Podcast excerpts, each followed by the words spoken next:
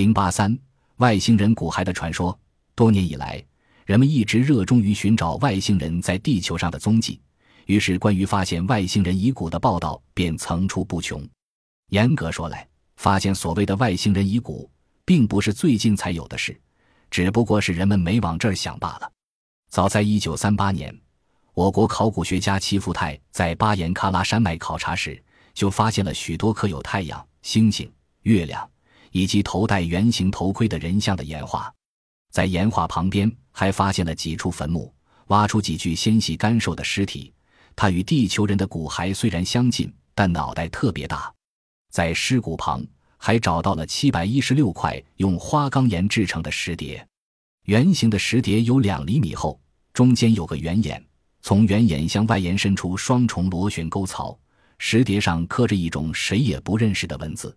设在巴黎的一家监测 UFO 的组织的主席亨利·迪盖瓦援引一位不愿意披露姓名的尼泊尔军界人士的话说：，一九九零年初。一些登山运动员在喜马拉雅山的一座山峰峰顶上的冰雪中找到六具外星人遗体和飞船残骸。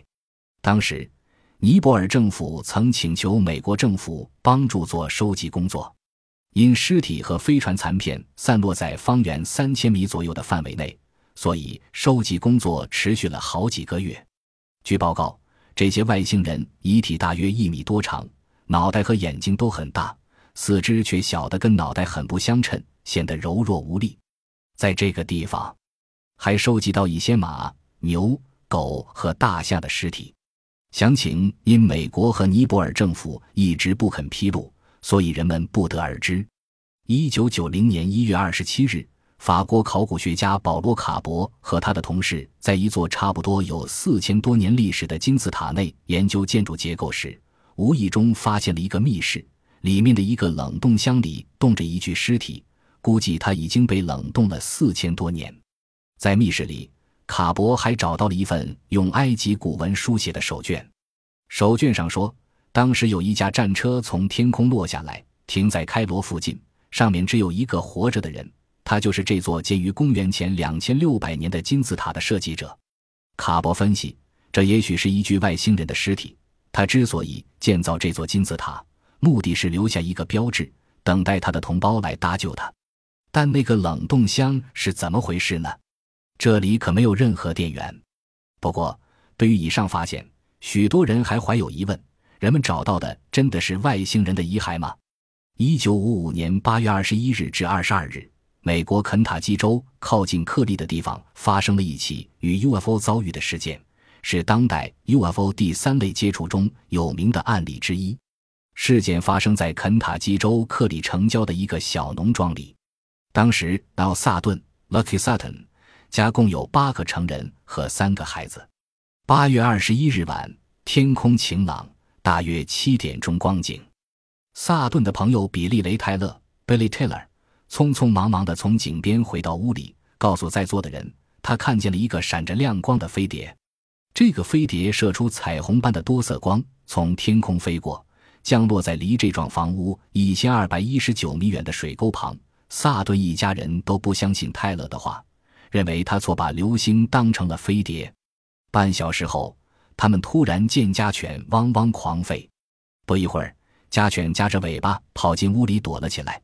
于是，泰勒和萨顿两人走到院里，查看究竟是什么把狗吓成了这个样子。他们突然发现一个奇怪的发光体从田里朝房屋接近。当亮光一近时，他们才清楚地看到，这是一个人类生命体。它零九幺米高，脑袋又大又圆，双目铜铃般大，发出黄光。它两臂很长，几乎垂到地面。它手掌很大，他的整个身躯好像是由银色金属制成的。这个人类生命体向前接近时，双手举过头顶，像是在向目击者显示在这里。泰勒和萨顿惊愕极了。急忙抓紧手中的手枪和来福枪，慢慢的退到屋里埋伏起来。当那个人类生命体距大门仅六米时，分别开了枪。枪响之后，人类生命体朝后一退，急忙跑开，消失在黑暗中。紧接着，他们又看到了另外一个，也许是同一个人类生命体在玻璃窗外向屋里面窥视。他们急忙对着玻璃窗扣动扳机。那个东西即消失不见了。他们确信子弹击中了他，于是出去寻找尸体。走在最前面的是泰勒。当他正要迈步向院里走去，突然发现一个人类生命体在门道的屋顶上伸出大手来抓他的头发。这时，屋里的人赶紧把他拉回来。此刻，萨顿冲出屋，朝那个人类生命体开枪，把他从屋顶上打落下来。可是，在屋旁的一棵枫树上，他们又发现了另外一个人类生命体。萨顿和泰勒也同时朝他开枪，后者从树上掉下来，飘落在地上。然后飞快地走了。很快，另一个人类生命体，也许是从屋顶上掉下来的那个，从房屋的一侧绕过来，几乎是冲着站在屋门口的人们走来。萨顿举起手枪，又对他平射，但仍无效果。他们只听到子弹像是射在铁桶上的声音，而他却安然无恙地跑开了。他们注意到，这些人类生命体走路时，两腿僵直不弯。移动的动作几乎完全靠髋关节来完成，他们身躯直立，在逃跑时才弯腰，且借助两只垂地的长手臂移动。他们身躯漂浮的能力是很明显的。当其中一个从屋顶上被击落下来时，大约飘到了十二米远的篱笆附近，在那儿他又被枪打中，顿时便不见了。他们的皮肤在黑夜中发着光，他们被击中或大声喊叫时。浑身就显得更亮。兰克福德 （Lanford） 太太是这个家庭中的长者，他劝大家停止敌对行动。他认为，尽管开了数枪，但这些生灵并未做出过火的举动。也十一点钟，他们仍然忐忑不安，于是便分成两辆汽车，疾驶到靠霍普金斯维尔附近的警察局。一个半小时后，警方人员陪同他们返回现场进行调查。他们对房屋、院落和周围的建筑物进行了彻底的搜查，结果一无所获。搜查时，当有人不小心踏在猫尾巴上时，猫凄厉的叫声使大伙紧张到极点。搜索人员对周围的树林也进行了搜查，仍未发现任何踪迹。唯一的发现是一个生灵被枪击中后留下的一小块发亮的东西。于是，搜查人员于凌晨两点十五分离去。萨顿一家开始熄灯就寝。兰克福德太太躺在床上，两眼望着窗外。突然，他看到一道神秘的亮光。这道亮光是其中的一个生灵双手扒着玻璃窗向屋内窥视时发出的。他非常沉着，悄悄地呼唤其他人。于是，萨顿提着枪对准窗外的生灵开了一枪，结果依然无效。可以说，整个夜晚，这些生灵屡屡出现。但未做出过敌对的过火行动。他们最后一次看见生灵的出现，是在太阳升起前的一个半小时，约凌晨五点十五分左右。另一例枪击外星人事件发生在巴西，但是事主的命运比萨顿一家要凄惨得多。伊纳西欧·苏萨受雇在一所农场当经理，农场主人是圣保罗的资本家，偶尔开着私人飞机前来农场巡视，但因某种原因。他的姓名不能公开。事件发生于一九六七年八月十三日，大约午后四时。当天下午，伊纳西欧比较空闲，便开车载着妻子玛利亚与五个孩子到附近的森林野餐。一家人乐融融地玩了一个下午。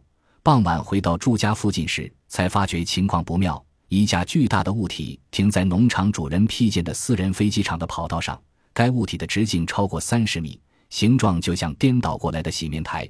更令人吃惊的是，大约伊纳西欧的家与怪物体的中间，一带有三头形状像人的生物在走动。伊纳西欧认为那些生物没有穿衣服，但妻子玛利亚认为他们穿一种紧身衣，看不出有头发，没听见他们发出任何声音。身高大约十岁孩子那么高，动作颇似孩子蹦蹦跳跳的样子。伊纳西欧完全不相信外间盛传的所谓飞碟，所以他根本没想到那三头生物可能是外星人，来自地球大气圈外之外，拥有高科技与惊人武器的侵略者。他只当他们是当地常见的宵小流浪汉之类的非法入侵者。他唯一的念头是靠自己的力量保护家人与农场。伊纳西欧下车，吩咐妻子快把孩子带进家中。这时。三头形状像人的奇怪生物，疑似人类，也发现了他们，一边指着玛利亚与孩子，而且还跑向他们。伊纳西欧大惊，对着妻子大喊：“快躲进家里！”伊纳西欧连忙从车中取出枪，瞄准跑在最前面的怪生物，大喊：“别跑，否则要开枪！”但那三头奇怪的生物并不理会。伊纳西欧决定开枪。